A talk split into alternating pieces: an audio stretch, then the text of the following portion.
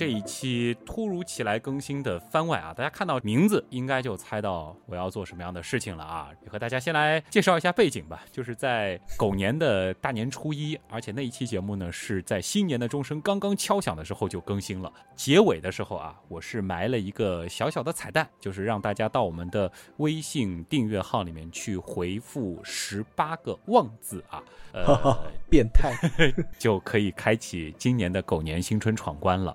那么，首先先说一下结果啊。其实，在初一那一天的晚上，就已经有刀友成功的破解了所有的难关，是获取了宝箱。而且到了第二天，我们说五个名额就已经全部拿完了。年初二是吧？对，当时呢，我是设立了有五个获得新春礼包的名额嘛。那么在之后呢，又陆陆续续，其实有好几十位的刀友啊，是成功解锁了所有的难关。因为我最后是有一个获奖的一个邮箱。嘛，发一个特定的格式的邮件，我就可以知道你是在哪一个阶段完成了闯关的。所以说呢，还是挺厉害的，起码啊，这一次的答题还是有成功闯关的人的。但是第一天，尤其是大年初一在闯关的那些朋友啊，真的是怎么说呢？为大家的锲而不舍的精神以及超高的这个智力啊。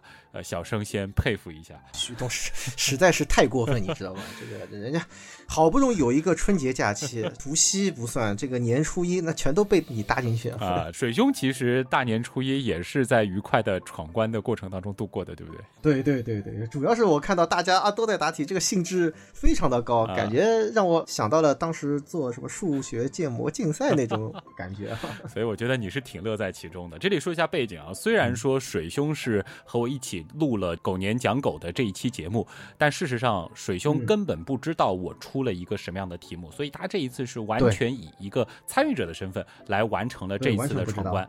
呃，首先我和你说一下你的成绩啊，这个虽然说中间我给你做了一些小小的提示，但是呢，我觉得这个提示还是比较有限度的。你是嗯，算得上是第一个完成闯关的吧？哦，是吧？这个，所以 作为一个优秀的考生啊，这个我们一起来和大家讲一讲这个试卷吧。关子不卖多了啊！首先第一个就是怎么样去开启这一关。这一次呢，我是和大家开了一个不大不小的玩笑啊。节目当中呢，是和大家反复的强调，就是记住了要在我们的微信订阅号当中回复十八个旺。字啊，我特别强调了十八个旺字，而不是回复十八个旺。结果呢，那一天的订阅号啊，就是时不时的在后台就会有各种各样的旺旺旺旺旺旺旺旺啊，回复这样子的这个旺字。但是呢，你们会发现，如果你回复的是旺旺旺啊，或者是十八个旺这个字儿的话，会有各种什么 wolf wolf 这个旺旺旺啊这样子的一些 调侃。实际上是要让大家回复的是什么呢？大家如果是听我在那一期节目最后的这个彩蛋，我其实最后会强调一下，请注意要回复十八个旺字。水兄，你当时是什么时候意识到要回复的是十八个旺字？我首先想到的也是十八个旺，嗯，因为当时做节目的时候，我的第一反应也就是，大家如果有印象的话，听。而且你那个反应其实是给很多人做了一个误导，对。那好吧，那 那就对不起了，因为我其实跟大家一样，这个完全是被旭东给撞到瓶子里面去，我完全不知道。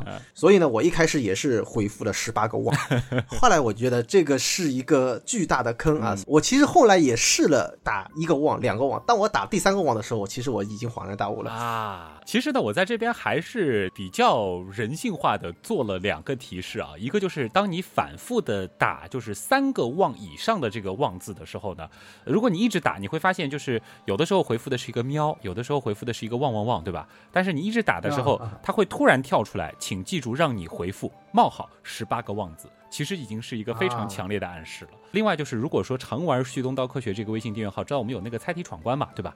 这个也是每年的一个老梗了，就是你回复线索或者是提示，其实也会出现十八个忘字这样子的一个非常明显的暗示啊，就是告诉你，呃，真正要回复的东西是什么。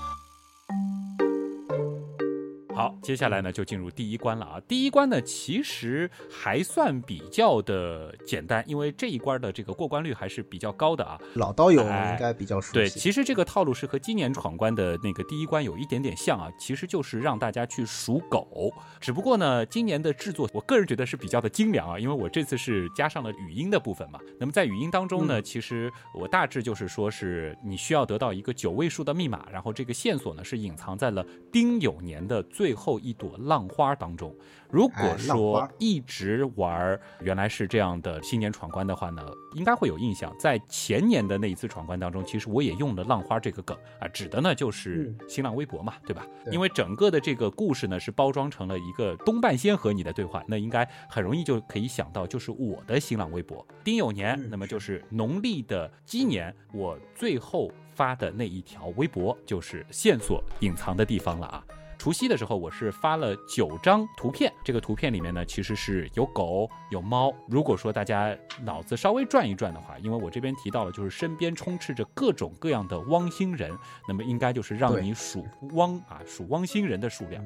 九张图片就很容易得到了第一组密码，那就是六五三四幺零幺幺五八啊。这个因为还是比较的明显，因为提示里面是写的很清楚啊，然后而且看到这个图片当中嘛，有。汪星人啊，喵星人，大家其实就知道这个来混淆视听。那实际上还有呢，因为微博上面嘛，底下还是有一些粉丝会来留言。其实有些人就提到了，哎，这个猫在这里面是干什么的，对吧？其实呢是可以给到大家一些提醒。对，这个其实是之后下面几关的一个伏笔啊。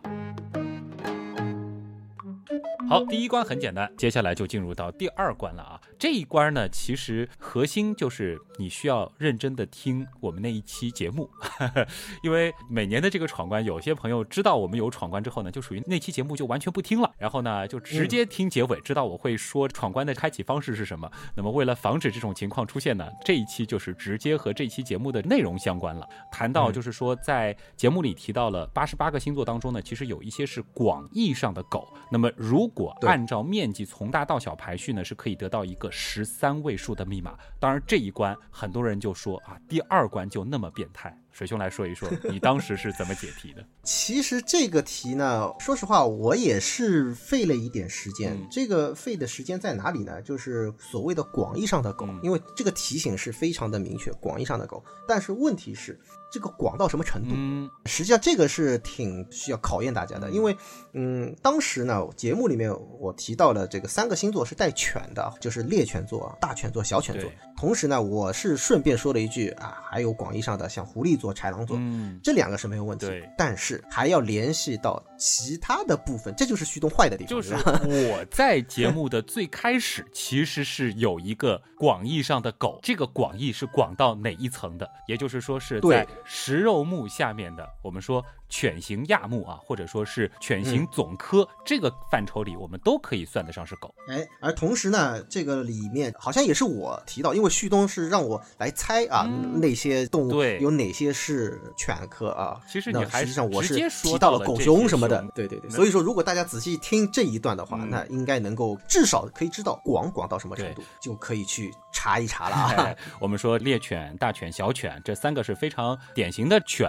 另外呢，还有就是豺狼。狐狸以及大熊、小熊啊，我后面注意到，就是有一些刀友在群里面讨论的时候，其实还提到了说这个猎犬、大犬、小犬，这个应该是狭义上的犬，不能算。这个其实就是一个集合的概念了啊，这个广义是包含了狭义的。对，这个就是也是非常坏的一个 一个是的一个一个方面啊。同时要解这个题目呢，我也在想，因为告诉了有多少位数字，那接下去其实就是一个凑数字的一个过程。记得就是说我一下子我很难去判断到底是哪几个星座是广到什么程度。那同时呢，我就能够去联想这些星座里面，比如说啊，说到面积，面积基本上就是两位数和三位数，就是我们讲有多大的平方度，对吧？那这个很清楚。然后呢，还有一个数字是有多少颗星，对吧？嗯，那这个数字也是很容易查得到的。那么大家可以去看一下，基本上都是两位数或者三位数。那么是不是能够凑出旭东所提到的这几个位数呢？那么还。有一个就是他强调了排序啊，以大到小的这个排序，这些东西我觉得是很强的暗示。是。那么序号，那么有一位数和两位数，嗯那么这个凑起来就相对来讲更加容易一些。那么同时再联想到这广义上的狗，的确就能够凑出这几个数字。嗯，而这个十三位其实也算是一个比较难的地方，因为大熊它是排在第三，它是个位数的。那我看到有一些解题的朋友也是提到了这个思路，就是说是不是说这个序号当中存在个位数？所以虽然我确定的是七、但它并不是十四位啊，这是一个很棒的思路。确实是因为我一开始想的就是没有考虑大熊小熊，就随便怎么样，这几个数字你是凑不到十三位数的。没错，所以说马上就扩大一下范围，就、呃立刻就知道了。嗯。那么这一题呢，其实已经算是比较难的部分了啊。把答案先公布一下，就是三三八四三四六五五五六七幺，大家对应一下就会知道了，是大熊、猎犬、大犬、豺狼、哎狐狸、小熊、小犬啊这几个星座面积从大到小的一个排序，然后把这个序号提取出来，就是这一关的密码了。把这些数字输进去之后呢，啊，其实第三关和第四关啊，在我的设定当中呢，是一个叫确认关啊。防止大家是因为这个运气啊，或者说是其他的成分，不小心进入到了后面的几关。第三关呢比较简单了，问大家第一关给出的线索，或者说是这个谜面当中，是不是还能够再提炼出一组密码？这一关其实特别的简单，因为我有很强的暗示，就是这个喵喵，而且这个伏笔呢是在第二关的叙述当中也强调了，就是留下了八只小猫与你相伴。嗯那么其实你回到那个九张图片，你会发现其中有四张图片是有猫的。这个问题是让你得到一串九位数的密码。那么很显然啊，就是零零零。九张图片，哎，嗯因为前三张都是只有狗没有猫嘛，那就是零零零。那么后面呢就是幺幺三三零零啊，数一下猫就可以了。第三关呢，很多人回答的还是非常快的啊，而且呢，还的确是出现了跳关的情况，就是有一些朋友他竟然可以在第一关的这个问题当中直接就输出了这个密码，所以呢，一不小心就会啊进入到第四关。因为他可能就是下意识的就看到了狗和猫之后啊，嗯他就下意识的去数有多少个狗和多少个猫，对对吧？那么，为了防止跳关的情况出现呢，所以第四关呢是进一步进行了一个确认啊。第四关的问题呢，就是把第二关得到的这些天狗啊，按照面积从小到大再去排序。当然，这些天狗我又加了一个定义，就是真正意义上的狗。那么，把它们的拉丁缩写连起来又是什么？这一题对于水兄来说就特别简单了。对，这个实际上大家去搜一下也能够看得到，但是我不知道旭东后台是怎么设置啊，嗯就我我是没有尝试过。拉丁字母实际上是有大小写之分，我不知道旭东后台这个答案当中分布。就我其实，在设定当中是有大小写之分的，而且其实啊我在这个题目当中也进行过一个暗示，就是你可以看一下，我其实是有一个你的眼前出现了一个由五十二个大小写字母组成的奇怪键盘，我其实是强调了啊大小写字母的。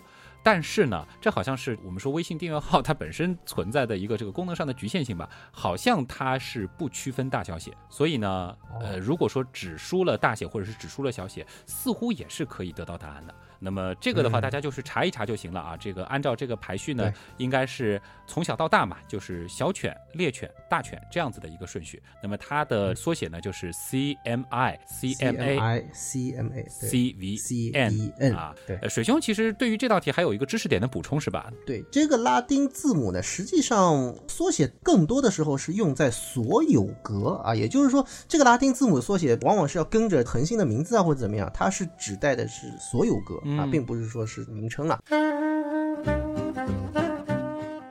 这一关呢，相对来说还是比较简单的啊。接下来就是高能的了，这个难度其实是一下子往上跳了一下啊。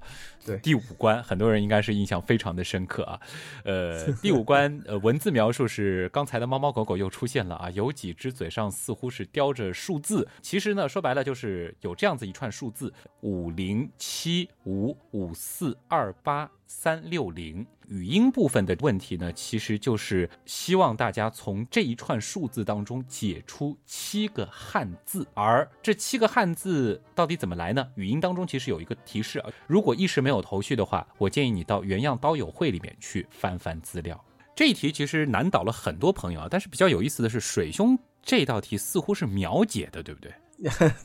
对这道题目呢，其实也挺有意思啊。这个说一下我的这个实际情况，我是在中午的时候，就是先发了十八个汪子，先看一看啊，这个旭东第一道题目是什么。然后呢，就看到什么第一朵浪花。说实话，我一开始呢，我也没有做下去，我可能想着这个什么时候有空我再来做吧。然后等到这个晚上，呃，好像看到。一大波人都很积极的在在做这个题目，我也是有一些这个刀友嘛，来到我的后台，或者通过我的这个其他的方式来说啊，雪兄你这边有没有什么线索啊？什么？我说什么什么线索？他们以为是我满世界在埋线索。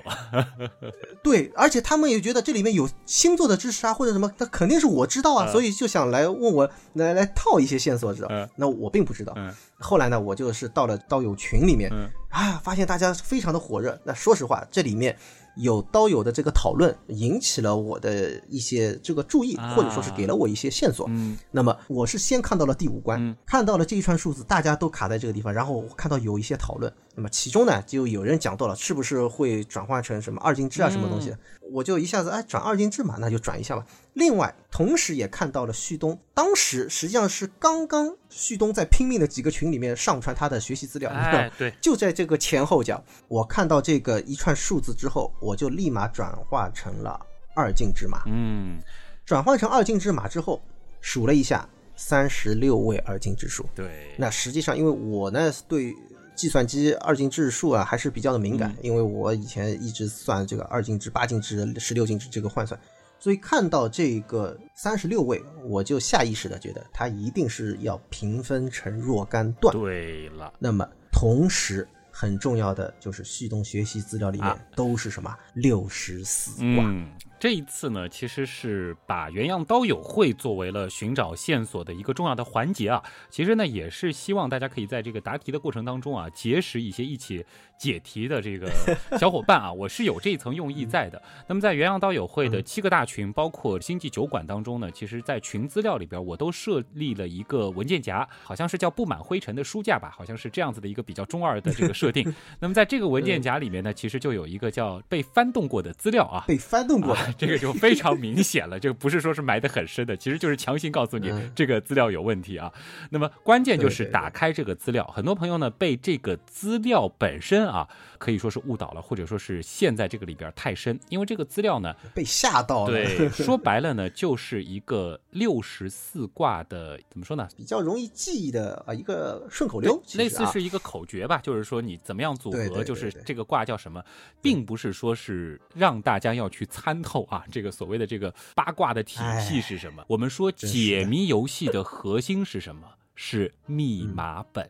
而我在群资料给大家提供的，它就是一张密码本。另外呢，它代表着就是我们用一个什么样的。解题思路去看待那一串数字，为什么水兄能够解得这么快呢？其实我也是这样认为的，就是说你首先对这个这个八卦它是怎么样构成的有一个概念，另外呢，你对二进制非常的熟悉。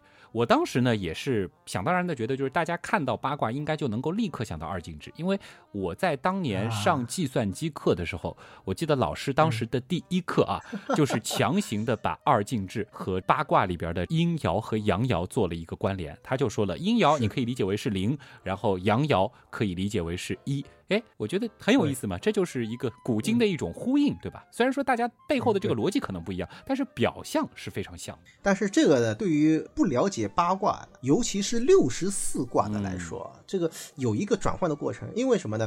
你说阴爻、阳爻，就首先这两个词大家可能没听说过，嗯，同时这个。六十四卦是怎么得来的，也不见得所有的人都能够秒懂啊。那么你这个可能有一定的这个基础知识啊，比如说我一看到这个六十四卦，然后看到二进制数又是三十六位的二进制数，旭东这里提到是七个汉字，那我马上就知道，因为六十四卦当中就存在着两个字的卦象，对，因此。很显然就是六个卦，嗯，其中一个卦是两个字。对，那么好，我就把这三十六位分成六段，嗯，每一段六位，显然六位就对应着六十四卦里面的六个爻，嗯，阴爻或者阳爻。那你再去拿一张这个这个八卦的图啊，一对。上下一对，那马上就出来了。对，因为这是一个我们说互联网环境下的密室闯关游戏啊，也就是说，其实我是默认为在网上可以查得到的，或者说是非常容易就能够查到的资料，都可以算作是解题的线索。包括前面的好几题，大家也都会做一个百度啊，或者说是其他的这种资料检索的这种方法啊。那么如果说大家看到了我发的这个所谓的资料啊，里边有六十四卦的概念，去搜了一下六十四卦啊，或者说是搜了一下什么八卦之后呢，会立刻看到好多这种所谓的就是把八卦二进制的这种转换啊，有这样子的一种思想。我当时呢是设想大家应该是能够想到把这一串数字。进行一个二进制化的，而一旦解出了一个三十六位的二进制之后呢，如果你仔细数一数啊，因为它非常长一串，如果有人用心去数了一下，会发现它是三十六位。嗯，再想到六十四卦，它的每一卦都是六爻，对吧？就是等于说，其实是有六个数字组成，应该就能够比较快的去分析出它最后是得到了所谓的七个汉字啊。当然，这个中间其实有几个比较让大家迷惑的地方，一个就是七个汉字，很多人可能会对 会想不明白为什么是七个。这一关的确是刷掉了很多很多的刀友啊。这里呢也和被挡在门外的刀友说一声抱歉啊。但他的解题思路呢，的确就是在这里。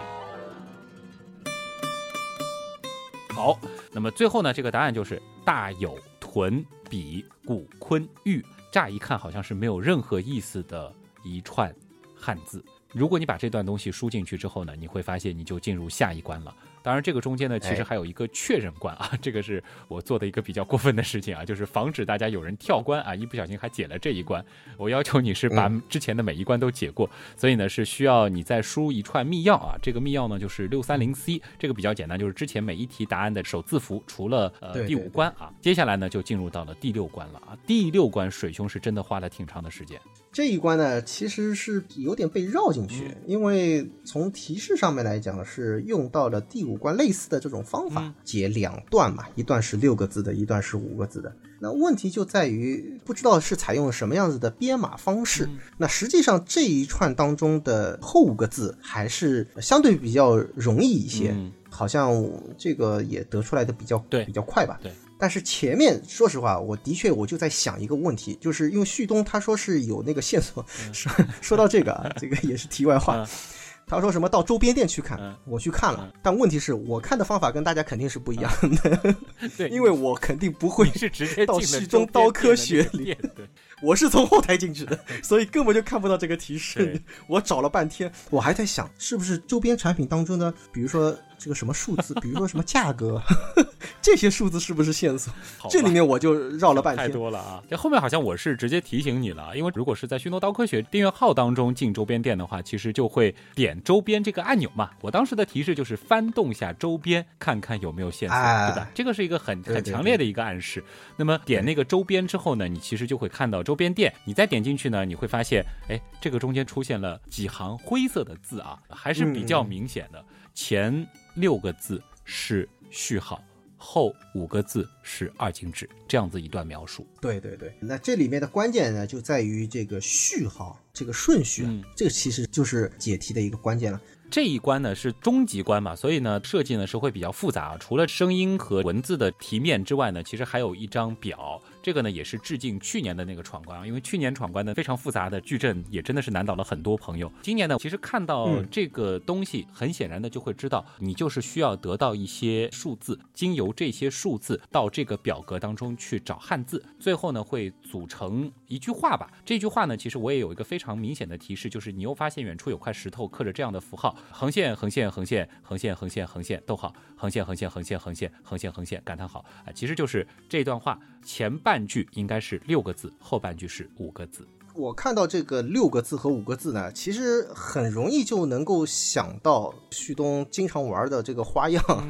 一个是二进制，还有一个就是我们讲对照啊、坐标啊这种方式。那实际上这就是呃，他为什么要给出这个二维的一个矩阵？那肯定是要用到这种方式。这是我的第一个感觉。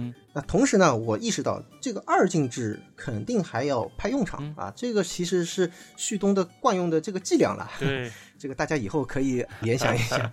马上我就又翻出这个三十六位。嗯，这三十六位二进制数。前面不是讲了这个六个六个六个这样断开的，当时是直接把一和零对照着阴爻啊、阳爻和阴爻这样来。嗯那接下去就是把这六位数字转换，于是呢就得到了四十七、十七、十六、三十八和八。那其中坤因为是六个零，嗯反正我是先算出来零有的，但是好像没什么用。嗯同时你看到这个四七幺七幺六三八和八似乎是没办法去做相应的啊对应关系。你说这个零摆在什么地方呢？我其实尝试过，我可能想的稍微高级一点，嗯第四行第七列，对第一行第七列，我开始有这样的想法，但是我后面在想，嗯因为本身其实要做的转换已经很多了，如果再加嗯一重的话，那可能会让更多的朋友觉得这个题目实在是太变态了。所以最后的这个本子我做的是比较简单的。但实际上，说实话，因为我以前学计算嗯机嘛，所以我是下意识的，我就想到了四行七列，就是矩阵的那个下标，你知道吧？我就先这样去想，发现这个不对，嗯出来的这个字肯定不对，因为它后面有逗号有感叹号，那肯定是一句人话嘛，对吧？所以马上就想到这个应该是一个什么序号，对第四十七个、第十七个、第十六个，巴拉巴拉这样子，嗯所以五个字就立马就出来了。嗯，后面五个字呢，就是会坚持爱你啊。但是其实很多朋友后面五个字反而卡的会比较的时间长。这里呢，我其实是做了一个小小的提示啊，当你输对前半句或者是输对后半句的时候呢，会有一个机关转动的一个提醒，这算是一个反馈嘛，就告诉你其实你离答案更近一步。这部分是对的。嗯 前半部分，说实话，我是花了点时间。为什么呢？就是我在想旭东所说的这个序号，它到底是隐藏在什么地方？我就想到了旭东提供的这个学习材料。我从这个学习材料里面去排六十四卦，按照那个顺序排出来之后，发现不对。嗯。那么同时呢，我又去网上又翻了一些资料，因为前面是使用到二进制数转换成八卦，对。那么网上是有这样子的对照的图表的，嗯。但是那个查出来的也不对，哎。因为什么呢？这就是因为不同的解法或者说是不同的编码的方式，嗯它得到的这个结论是不一样的。是也就是这个卦序是不一样的。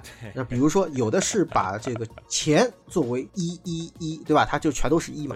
那坤作为零零零零，那坤就变成了这个最后一个。嗯那么有的时候呢，因为我们计算机里面零是在一前面的，嗯那你这个坤就可以变成第一个，那不就这个顺序就不对了吗？所以在此期间，我是跟旭东有过一次沟通，这也是旭东给我的这个唯一一条这个提示吧，嗯。对吧？旭东跟我提到了这个挂序，嗯。这个词一出来，这就完全不一样了，因为可能很多听众没有听到过“挂序”这个词，嗯。但是这个其实是有特定的一个指代的，对，呃并不是说我们讲计算机里面的编码方式啊，这个就没有这个卦序这样一种概念。嗯所谓卦序，旭东所使用的是我们讲经典的啊，我们或者说是古典的《周易》当中先天八卦所出现的六十四卦的这个顺序是这样来的，所以第一卦是乾，第二卦是坤啊，它是这么玩的，你知道吗？嗯，所以这样一来的话，那就很清楚了，只要按照那个老的那个啊啊最古老的那个表去一查，那就知道了。对，分别是十四、三、八、十八、二和嗯十六。说实话，其实这是一条我个人认为是一条暗线，就是大家是需要用信息检索的能力啊，去网上寻找公开的密码本啊，这个是我嗯出题的一个思路，就是我觉得有直接给你提供的密码本，同时呢也有就是隐藏在网上的，但是你非常容易就可以去获得的密码本，这个也是一个我们说知识获取的一种思路嘛，对吧？当然有一些朋友想的太深入了，就什么翻出了这个中国哲学史啊，或者直接翻出了易经来研读，我觉得这个是有一点被我这个题面给误导了啊。把题目全部解出来之后呢，就会得到一段话啊。这个其实也是我每年的一个惯例吧，我会通过这样子的一个方式给大家一段比较暖心的话啊。今年的答案呢，就是感谢你的支持，会坚持爱你。当你解完了所有的问题之后啊，你还会得到一条隐藏线索，就是你知道这六卦到底是怎么来的吗？我这个呢是没有给一个明确的答案，就是把你心中的答案用邮件的形式告诉我。当然，我后面发现还是有不少朋友把这个隐藏关也成功通关的啊。水兄也是哦花了比较短的时间就知道了，是吗？我是到了年初二的中午，嗯我才知道有这样一条线索。也是因为有很多听众跑到我的天文茶餐厅的后台，他来给我留言说隐藏线索在哪里，有没有隐藏关卡？哎，我说这还有还有这个啦，然后我就问了一位刀友，他说好有啊，这新出来的一条啊，他说这巴拉巴拉是这样子的。然后呢，我是拿出了我的那张草稿纸，我给旭东看过，一拿出这张草稿纸，上面啊六个挂序。印然纸上，一下子就秒懂了。嗯，所以其实我是很快的，我就把这个答案给解出来啊。答案呢还是比较简单的，就是大家肯定会好奇，为什么第五关我要用这么奇怪的一个通关密文啊？就这七个汉字，感觉毫无意义。有一些人开始是在挑那些新年的吉利话，比如说泰啊什么的这种比较吉祥的汉字啊。但事实上呢，其实我选这六卦是有一个基本的逻辑的。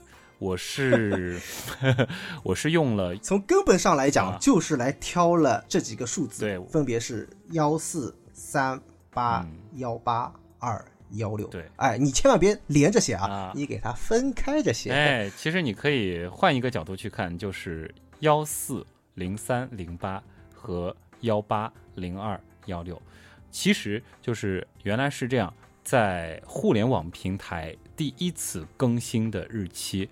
和新年闯关的那一期更新的日期，其实就是从原点到现在这样子的一个概念啊。啊，对，意义就是陪伴着大家啊，坚持走下来那么长的时间，眼看着就快四年了，对不对？这又算是一个新的暗示了啊！好了啊。这就是心机深啊，这就是整个闯关的过程了啊。那么这个闯关呢，还会再保留一段时间。有兴趣的朋友呢，其实可以按照这个思路啊，去再玩一玩啊。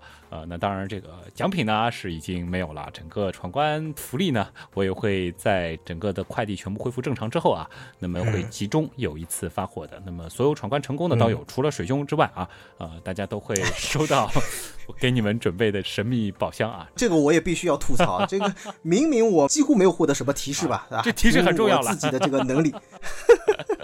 但是他却默认我是没有奖品的，没有奖品啊，这个单独请吃饭就行了。好，呃，这个其他的朋友呢，应该会收到这样一份小礼物啊。我们说还是老样子，就是礼轻情意重啊。谢谢大家一路的坚持，谢谢谢谢。今年的这个闯关，其实我也很期待大家的这个评价。我看到有很多朋友在这个微博啊，或者是私信啊，各种方式威胁我说要顺着这个网线来追杀我。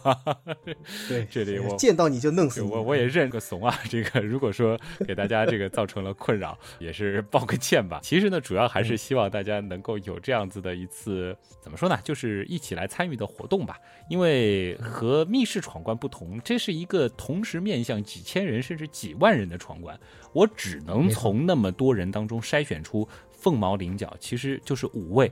或者说是十几位的这个闯关成功的人，所以这个难度呢，肯定会比一般的这个密室闯关难度要大那么不少。所以每次筛选出来的这些真正闯关成功的朋友啊，那真的是太佩服大家的这个毅力和智力了。嗯，没关系，我们要求旭东在节目里面回复十八个旺。